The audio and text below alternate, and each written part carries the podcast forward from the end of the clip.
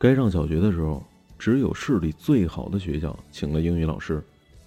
那个学校的名额抢手的不行，学费又高，离家也远。家里是花了不少的力气，不惜搬家，想送我去读那个小学。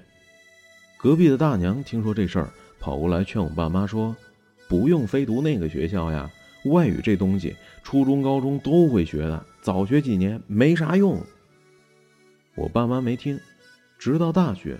我的英语都比别人要厉害不少。高中分文理班的时候，我糊里糊涂的选了个理科，学了一阵子，发现自己根本不适合，于是开始怀念夏商周和方法论。回家跟爸妈聊了一会儿，决定换回文科。班主任知道了，立马给我爸妈打电话，说哪个孩子刚分了班都不适应，学理科好啊，学理科才能考清华。只有笨孩子才读死记硬背的文科，我爸妈没理。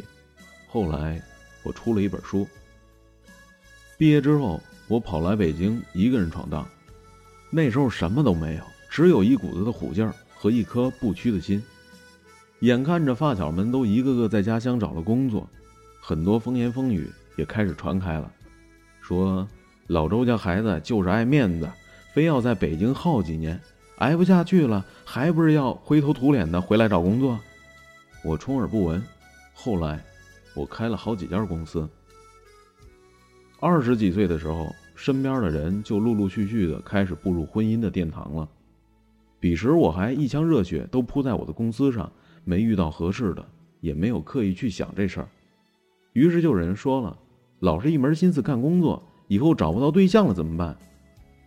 赚钱够花就行了，成家可是一辈子的事儿啊！等你有心思找对象了，好姑娘早就嫁人了。听他们说完，我只是笑笑，没说话。后来我就遇到了命中注定的他，貌美并且顾家，事业和家庭我一个都没落下。我讲的不是我的故事，是你的故事，是我们每个人的故事。我相信。你一定也遇到过跟我差不多的事儿吧？结了婚就替单身朋友着急，离过婚就觉得别人的婚姻都是假象，生了孩子就觉得不生孩子的都是自私，先工作的就觉得先考研考博的是在浪费生命，创业了就觉得上班族是在出卖灵魂，买了房子就觉得只有砸锅卖铁换房本那才是正事儿。人呢，说到底。都不觉得自己的选择是对的，才会拼了命的用拉人下水的方式找认同。你失败了一辈子，已经无望翻盘了，就开始教育我平淡是真了。听你的意思，如果我不听你的经验，就会撞到南墙了吗？哼，没关系，我会翻墙过去的。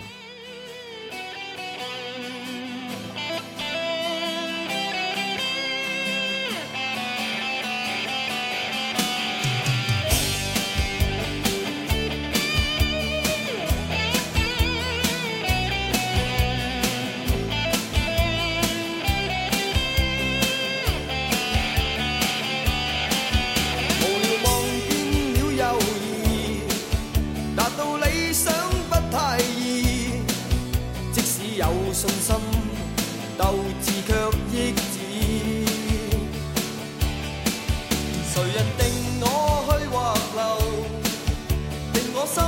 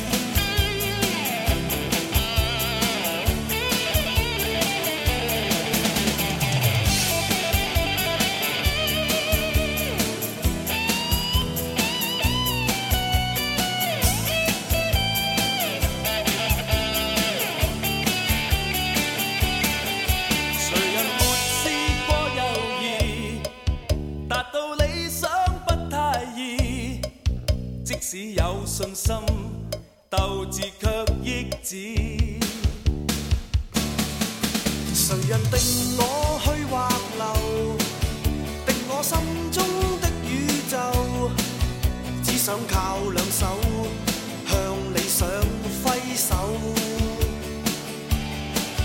问对天几多，